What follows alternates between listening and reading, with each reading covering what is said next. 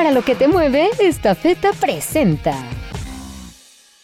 Muy bueno. Pugnamos por la transparencia y lo invitamos a reflexionar finalmente sobre ese tan controvertido decreto que se publicó hace dos semanas, fue dos semanas. hace dos semanas, eh, cual se blindarían las obras públicas, pues las obras de, de infraestructura por motivos, por razones de seguridad nacional, dijo el presidente López Obrador.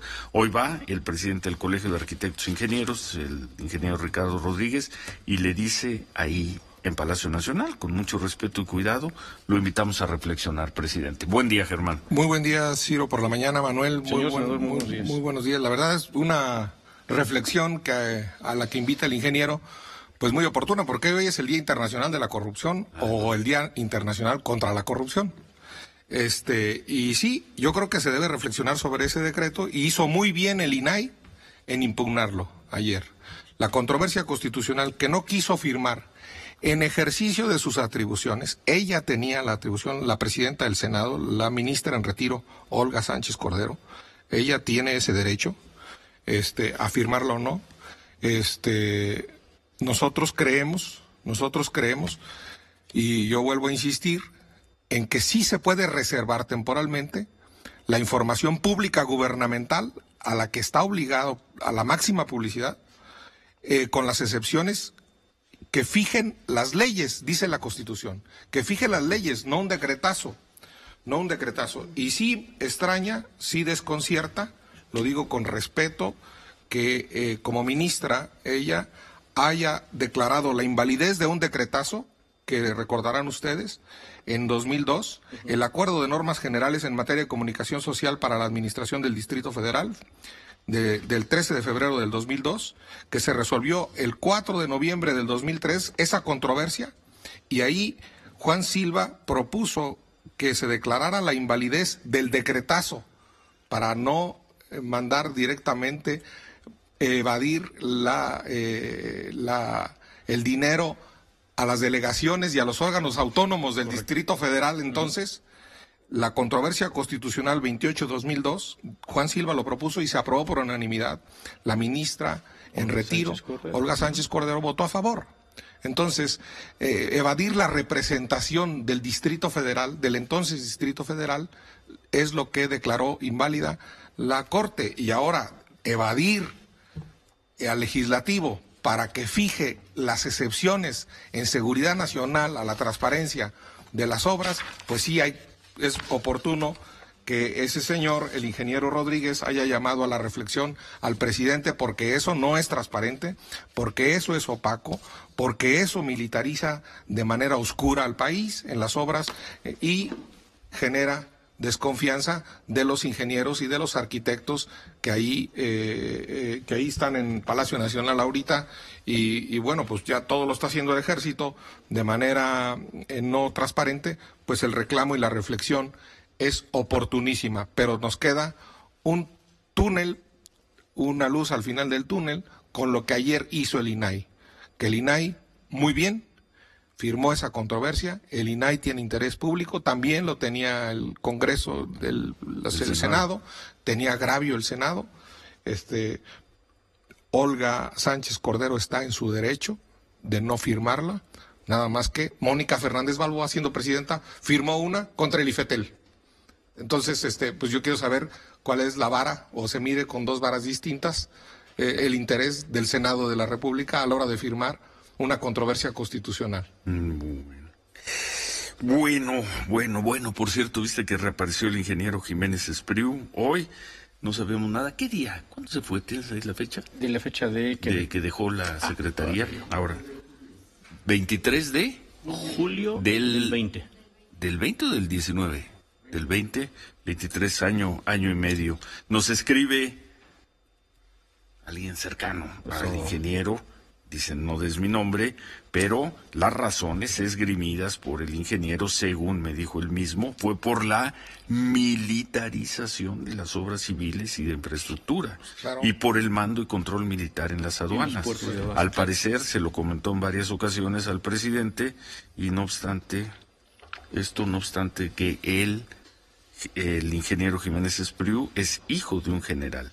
No le gustaba cómo iba el proyecto de gobierno y renunció. Bueno. Pues claro, pero que en el tema del aeropuerto de Texcoco sigue convencido de que lo que se hizo fue lo correcto. Bueno, y hoy reaparece, hoy reaparece bien, discreto, para leer una semblanza, se saluda bien con el presidente, sí, no fueron muy efusivos ninguno de los dos, pero ahí está. Bien, el ingeniero Jiménez Espriu le va a los Pumas, es valiente. Este, ¿Tú vas a regresar algún día a leer la semblanza de Manuel Feregrino cuando le den un premio? De, de Ciro Gómez Leiva y de todos los que salen en quién es quién en las mentiras. para Oye, por cierto, ¿qué, qué gran texto hoy de Verónica, de Verónica Malo Guzmán en SDP, en SDP Noticias sobre esta señora Ana Elizabeth García Vilchis, que es a quien ponen a hacer un, yo diría un papel muy No sabrá leer. Se llama, de la columna, si tenemos tiempo la leemos, se llama Ni leer ni hablar con la verdad. La columna publicó hace rato Verónica Malo Guzmán en, bueno, no sé si hace rato, desde ayer, en SDP Noticias. 8 con 20, hacemos pausa, volvemos. Rezamos con el tema de Alejandro Gertz, Santiago Nieto, Julio Scherer. Y tú traes algo ahí sobre Lorenzo Córdoba. Con todo eso regresamos con Germán Martínez. Esta feta, la empresa orgullosamente mexicana, se encuentra este año celebrando 42 años de llevar soluciones logísticas y de negocios a toda la República Mexicana y más de 200 destinos en todo el mundo. Esta feta, para lo que te mueve.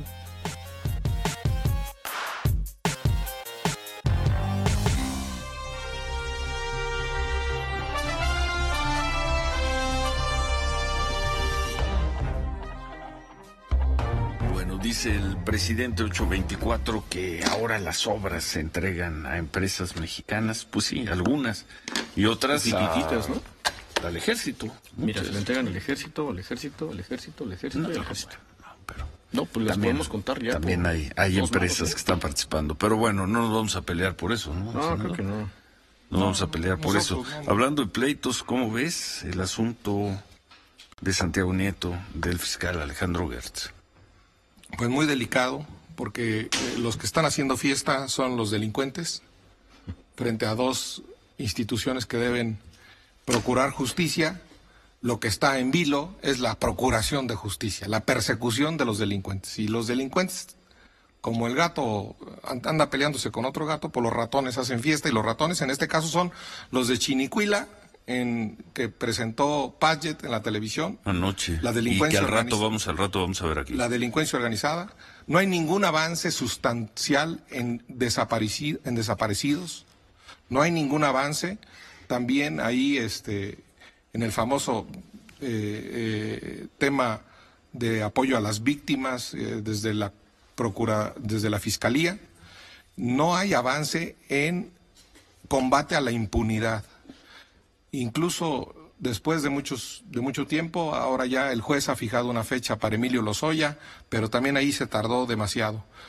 Debe limpiar su nombre, debe tener derecho a limpiar su nombre Medina Mora, que salió eh, en medio de acusaciones este, de, la Suprema Corte de Justicia de la Nación. Entonces, este, pero pues los encargados de la Procuración de Justicia se están peleando. Eh, eh, yo sí creo que no es una buena defensa de parte de Santiago Nieto decir que lo que aumentaron sus deudas fueron sus deudas y no su patrimonio. Cualquiera que estudie derecho sabe que el patrimonio incluye los créditos, las obligaciones y no solo los derechos. Y segundo, yo creo que el fiscal, nosotros en el Grupo Plural, lo pedimos al Senado antes de todo este afer, de este penoso espectáculo que están dando, el 27 de octubre, lo publica hoy el Universal en una carta, hemos pedido que comparezca el fiscal, porque el presidente ayer dijo que se investigue a todos. Pues ¿quién va a investigar al, encargado de las investigaciones? ¿Quién va, a investigar? Pues ante, ante, el que rinde cuentas es ante el Senado de la República, no ante una cómoda conversación con diputados, que fue lo que ocurrió antier o ayer. El lunes. Sí, no. Y ahí no, nosotros no le vamos a preguntar por esto, sino le vamos a preguntar por los periodistas asesinados, por los periodistas que deben estar eh, este, custodiados, por eh, la violencia eh, criminal, por quién está investigando la liberación de Ovidio Guzmán en, Sinaloa, quién está investigando eh, todos los crímenes estos grandes que ha habido y, insisto, por la desaparición forzada, por la trata de personas, porque quienes están en este negocio, insisto, son los ganones del pleito entre Santiago Nieto, ex titular de la UIF, y el fiscal general de la República. Y además, el fiscal general de la República también, este, eh, yo insisto, lo nombra el Senado y es ante el Senado ante el que debe rendir, ante el que debe rendir cuentas. Entonces, nosotros lo pedimos, ya tenemos un poco más eco, ya dijo Monreal que lo están pensando y que por lo menos eh, lo puede, lo puede valorar pero nosotros lo exigimos, lo exige Emilio Álvarez y Casa, que conoce de derechos humanos, lo exigimos nosotros en el Senado, pero algunos en el Senado, pues ahí con pinzas tocan el tema de la fiscalía. Bueno, bueno, bueno, bueno, bueno. Por otra parte, el INE ya fue ante la Suprema Corte de Justicia a pedir su dinero, o lo que consideran que es el dinero indispensable para poder cumplir con un buen ejercicio nacional de revocación de mandato el próximo año, porque inicia ya, inicia con el año. Si la votación va a ser el primer domingo de abril, primer domingo de abril. Siempre y cuando se junten las firmas. Siempre y cuando se junten las firmas. Pues ahí los gobernadores andan juntando firmas y hasta creo que los del PAN andan juntando firmas para que no se enoje el presidente. Pero todo el mundo, y todo el mundo no avanzan. juntando firmas. Tienen que juntar tres millones de firmas más o menos. y, y si no hay dinero, no, y lo he dicho aquí reiteradamente, si no hay dinero no hay consulta. Como también si no hay dinero de los partidos para unas elecciones primarias que quieren hacer, PRI, PAN y PRD, igual, no hay, no hay elecciones primarias.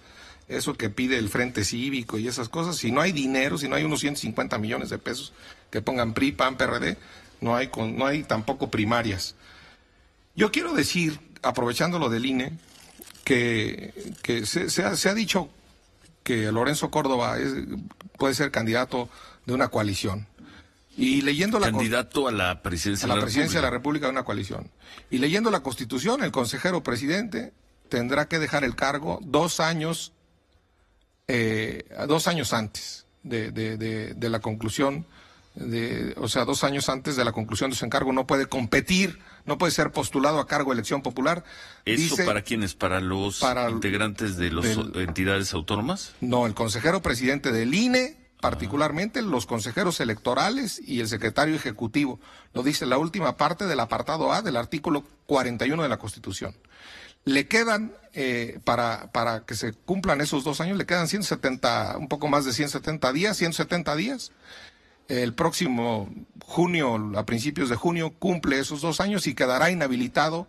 Este, ah, mira, buen punto. Quedará inhabilitado Lorenzo Córdoba para ser candidato a presidente y yo creo que él no quiere, él quiere ir al Instituto de Investigaciones Jurídicas de la UNAM y Lorenzo Córdoba ya desocupa ese lugar y ya que se vayan desocupando los lugares para ver quién es el que encabeza de parte de la oposición eh, eh, eh, la la candidatura contra Claudia Sheinbaum, porque va a ser Claudia Sheinbaum, ¿eh? No, no, no, digan que va a ser Claudia Sheinbaum, porque también iba a ser Manuel Barlet, iba a ser Manuel Camacho. Moya Palencia. Iba a ser Moya Palencia, iba a ser eh, Luis Videgaray. Iba, iba a ser. Iba a ser Santiago Krill, y luego no son. Iba a ser Cordero. Y luego no son, luego no son. Pues no. Sí. Pero la verdad, al día de hoy, como dicen las encuestas, se pregunta, al día de hoy, es, es, es, es Claudia Sheinbaum la, la, la, la, favorita, digamos.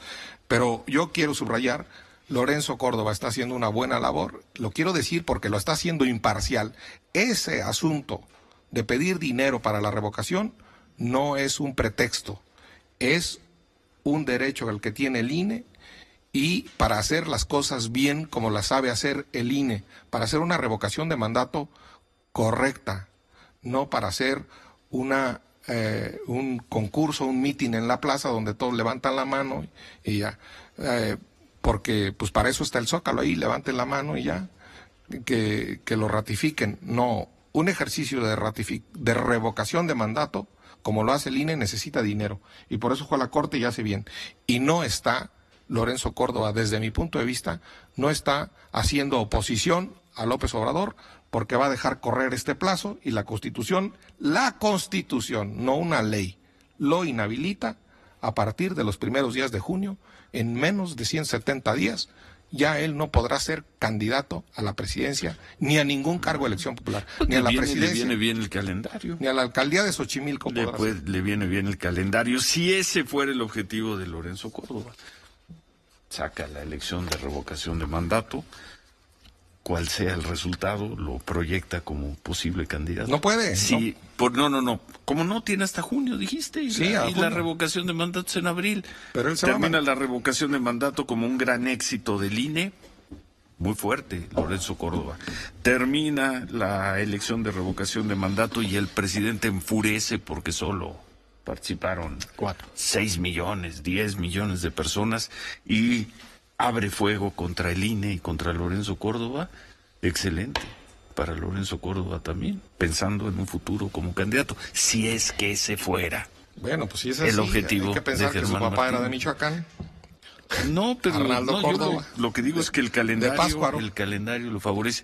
Bueno, te quedas unos momentos para que veamos juntos, el, ahora que regresemos de corte, el trabajo que, que hablabas, el que presentó anoche en la televisión, que presentamos en la televisión, un trabajo, una nota de Humberto Paget sobre cómo los poblados más pequeños son los más desprotegidos, son los que están sufriendo con una crudeza increíble, imperdonable para una autoridad, la violencia.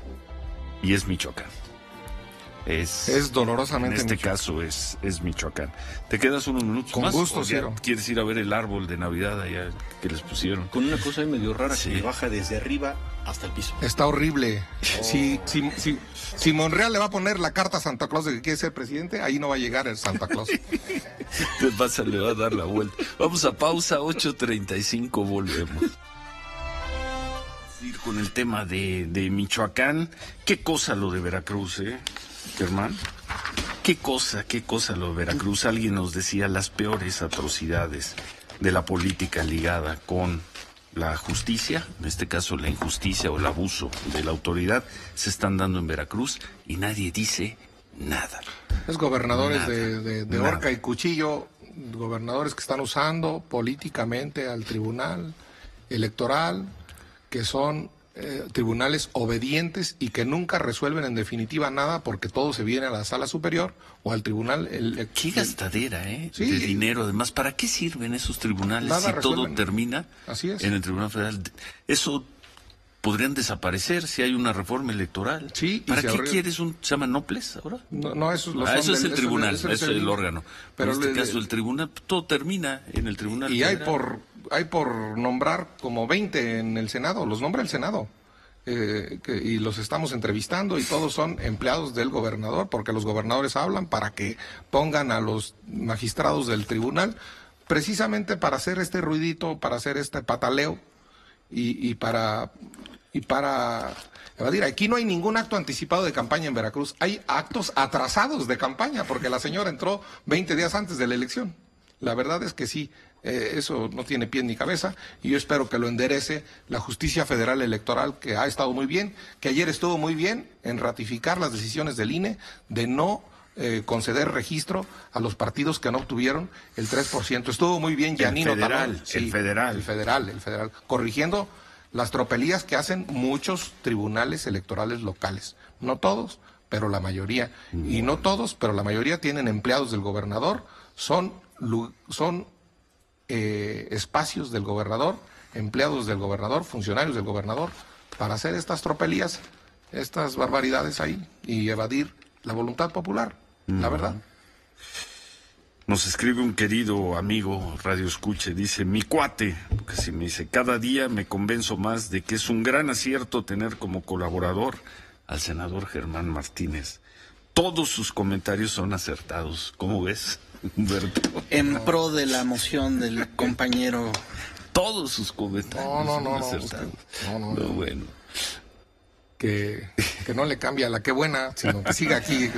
Y además tiene sentido del humor y eso cómo se agradece en esta política de, de, caras de plástico derretido. Y no, qué bueno, qué a toda madre, la neta. No fuiste, no es tuyo el concepto del árbol de Navidad del Senado. No, no. No tuviste. el grupo plural no, no promovió. No, qué bueno que no pusieron un nacimiento. Imagínate cómo pondrían al niño Dios. qué bueno que no pusieron un nacimiento. No les des ideas que todavía tienen tiempo. Todavía tienen tiempo. Apenas estamos empezando diciembre. Bueno, cambio de tema. Para lo que te mueve, esta feta presentó.